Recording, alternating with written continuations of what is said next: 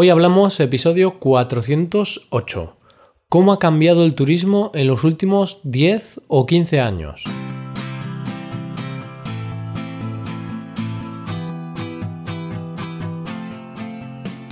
Bienvenido a Hoy Hablamos, el podcast para aprender español cada día. Ya lo sabes, publicamos nuestro podcast de lunes a viernes. Puedes escucharlo en iTunes, en Android o en nuestra página web.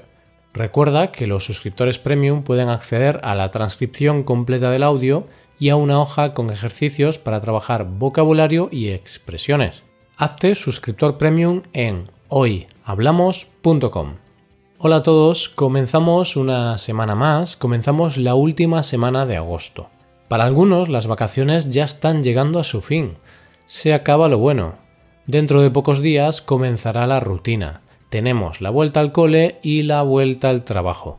Como colofón a este mes y a este periodo vacacional, vamos a hablar de los cambios del turismo en los últimos 10 o 15 años aproximadamente. ¿Cómo ha cambiado la forma en la que viajamos? ¿Viajamos más o menos que antes? Hoy hablamos de los cambios en el turismo.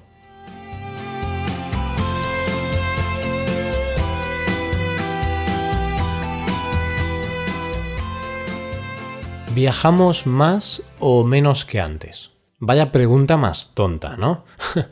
Creo que cualquiera puede intuir la respuesta. Está claro que viajamos mucho más que antes. En el episodio de hoy veremos esos cambios que han generado este aumento del turismo y de los viajes. Cambios principalmente tecnológicos. Si digo que nuestra forma de viajar ha cambiado gracias a los avances tecnológicos, casi todo el mundo me dará la razón. Yo fecharía el inicio del gran cambio en la aparición y desarrollo de Internet, pero también en el lanzamiento de los primeros smartphones, allá por el año 2008. Soy bastante joven y reconozco que este cambio yo mm, no lo he notado tanto, porque cuando comencé a viajar, pues digamos que ya comencé con las tecnologías y comodidades de ahora. Pero incluso con eso he notado un cambio importante comparando los viajes de ahora con los viajes que recuerdo de cuando era más pequeño, de cuando era un niño. Y voy a comenzar hablando de Internet y del móvil. Aunque de estas dos cosas voy a hablar a lo largo de todo este episodio, primero quiero destacar un par de cosas. Antes, para viajar, ¿qué hacía la gente? Pues iba a una agencia de viajes, era lo más común Ibas a la agencia y te ayudaban a organizar todo el tema, desde los vuelos hasta el alojamiento. Pero con el avance de Internet esto ha ido cambiando paulatinamente. Poco a poco la forma de reservar vuelos o alojamientos por Internet ha ido mejorando y se ha vuelto mucho más accesible para todo el mundo. No puedo dar fechas exactas, pero está claro que en los últimos 10 o 15 años cada año más gente se mostraba segura o confiada para comprar un vuelo en Internet o para reservar su alojamiento y también ha comenzado a ser más sencillo y se han desarrollado muchas plataformas. Y desde que tenemos smartphones todo se ha vuelto mucho más sencillo. No solo es sencillo reservar un vuelo o el alojamiento, sino que ahora, una vez estamos en el destino, tenemos una guía de viajes de cualquier sitio del mundo en nuestro móvil. ¿Queremos saber cuál es el mejor restaurante de la ciudad? Lo buscamos en el móvil. ¿Queremos buscar y reservar rápidamente una habitación en un hotel? Lo hacemos con el móvil. ¿Estamos perdidos en medio de la nada? Pues realmente sería raro si hemos usado el móvil previamente para llegar a nuestro destino. Pero ahí estará para ayudarnos. Se nota que tengo 24 años y que soy millennial, ¿eh? Pero es que a mí el tema del móvil todavía me sigue sorprendiendo. Nunca me acabo de creer la cantidad de cosas que podemos hacer con algo tan pequeño. Y no solo el móvil nos ha ayudado. ¿Qué te parece Ryanair? Y ahora me dirás que los sitios para sentarse en el avión son enanos, están todo el día vendiendo lotería, bollitos y demás tonterías, si cometes algún error te cobran una tarifa abusiva y mil cosas malas más que podemos decir de esa compañía. Sí, pero aún con todo eso, la gente sigue volando con ellos. ¿Por qué? ¿Por qué la gente estaría dispuesta a someterse a semejante sufrimiento? Pues porque es increíblemente barato. Los precios están tirados. Sale más caro ir de mi ciudad a Madrid en autobús que ir de Madrid a Polonia en avión. Verídico. Por eso yo soy un gran fan de Ryanair y de otras aerolíneas low cost como esta. De hecho, gracias al desarrollo de ese sector, en los últimos 18 años hemos pasado de 1.674 millones de pasajeros transportados en el año 2000 a 3.979 millones de pasajeros en el año 2017. ¿Qué te parece? Está claro que el abaratamiento del coste de los vuelos ha impulsado el turismo muchísimo. Pero no podemos hablar solo del abaratamiento del transporte, de los vuelos, porque cuando viajamos, cuando hacemos turismo, hay dos gastos grandes que tener en cuenta, el transporte y el alojamiento. Y aquí es donde Internet vuelve a ayudarnos, a nosotros, los consumidores, los viajeros. Airbnb o Airbnb, como quieras pronunciarlo. En España muchos decimos Airbnb, pero los que nos creemos guays por saber inglés decimos Airbnb. Esta compañía es un poco polémica, sobre todo en las grandes ciudades. Es odiada también por los hoteleros. Pero, ¿qué queréis que os diga? A mí, como consumidor, me parece una auténtica gozada. Yo no sé cómo sería antes lo de viajar sin Airbnb, pero por precio y por comodidad para mí es lo mejor que hay.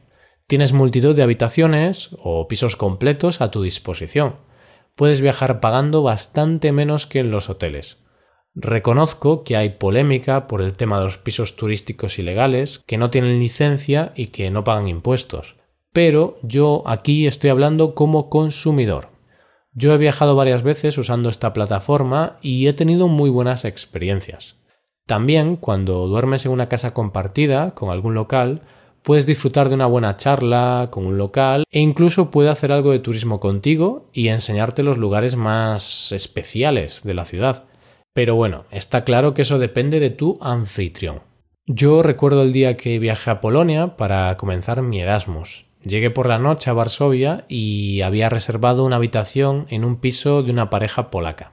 Mi anfitrión vino hasta la parada de autobús para recogerme y acompañarme hasta el piso, y él, su novia y yo tuvimos una agradable cena, tomamos un chupito de vodka ucraniano, que estaba buenísimo, y tuvimos una conversación durante casi dos horas muy divertida y amena. Lo recuerdo con mucho cariño. Aunque los hoteles puedan ser cómodos y prácticos, creo que esta interacción nunca te la podrán dar. Bueno, tengo que decir que Airbnb no nos patrocina ni nos paga por hablar bien de ellos, ¿eh? Simplemente soy yo que soy un poco friki de estas cosas. Y otra cosa que me gusta de Airbnb y de otras plataformas online son las reseñas. Las reseñas son el boca a boca del siglo XXI. Ya sabes que yo a veces soy un poco pesado con las reseñas en iTunes, ¿verdad? ¿Por qué? Porque las reseñas son claves para saber cómo es un servicio o un producto y por eso me gusta tanto Internet para el turismo. Antes de ir a tu piso de Airbnb o a tu hotel reservado por alguna plataforma online, ya sabrás si tiene aparcamiento o no, si la gente de ahí es maja o si son unos maleducados y te evitarás algún problema que otro. Porque a veces hay algunos sitios que son puro esperpento. Ahí las valoraciones de otros clientes nos ayudarán a evitar pasar malos tragos. Por ejemplo, mis tíos fueron hace unas semanas a un hotel que fue un desastre. Era el único hotel libre en la ciudad, así que mm, no tenían elección. Pero, según me contaron, viendo las valoraciones en Google del hotel, ya se podía augurar la cutrería del lugar. Baños y habitaciones sucias, mobiliario viejo y gastado, un solo enchufe en toda la habitación, paredes de papel y mil cosas malas que me contaron, pero ya no recuerdo. Así que nunca está de más echar un vistazo a las reseñas de un hotel, apartamento, restaurante antes de ir. Aunque tampoco hay que obsesionarse, que yo a veces soy demasiado previsor. Siempre quiero ir a los sitios con mejores valoraciones. Siempre estoy revisando Google, TripAdvisor y otras webs. Y a veces hay que ir un poco a la aventura, ¿no? A veces hay que intentar descubrir sitios nuevos, dar segundas oportunidades o simplemente hacer caso omiso a lo que dicen los demás y simplemente probar algo para tener nuestra propia experiencia y poder opinar nosotros mismos. Pero bueno, yo digo esto ahora, pero cuando tengo que hacerlo, al final acabo sacando el móvil y comprobando la supuesta calidad del sitio. La verdad es que ha cambiado bastante el panorama. Antes agencias de viaje y ahora nuestra agencia de viajes está en nuestro móvil o en el ordenador. En unos minutos reservamos vuelos, alojamientos, restaurantes o lo que se nos antoje. Esto de hacer turismo ha cambiado mucho gracias a Internet y al móvil. ¿Sí o no? Quiero tu opinión, quiero ver qué tienes que decir. Y puedes opinar distinto que yo, puedes llevarme la contraria, que yo no siempre tengo que tener la razón. Muchas gracias por escucharnos, que sois todos majísimos. Un aplauso para los oyentes de hoy hablamos. un aplauso un poco malo, ¿no? Tendría que poner algún efecto de aplausos. Por último, te recuerdo que puedes ver la transcripción completa y una hoja de ejercicios para trabajar vocabulario y expresiones en nuestra página web. Ese contenido solo está disponible para suscriptores premium. Hazte suscriptor premium en nuestra web hoyhablamos.com. Nos vemos mañana con un episodio de Cultura Española. Muchas gracias por todo. Pasa un buen día. Hasta mañana.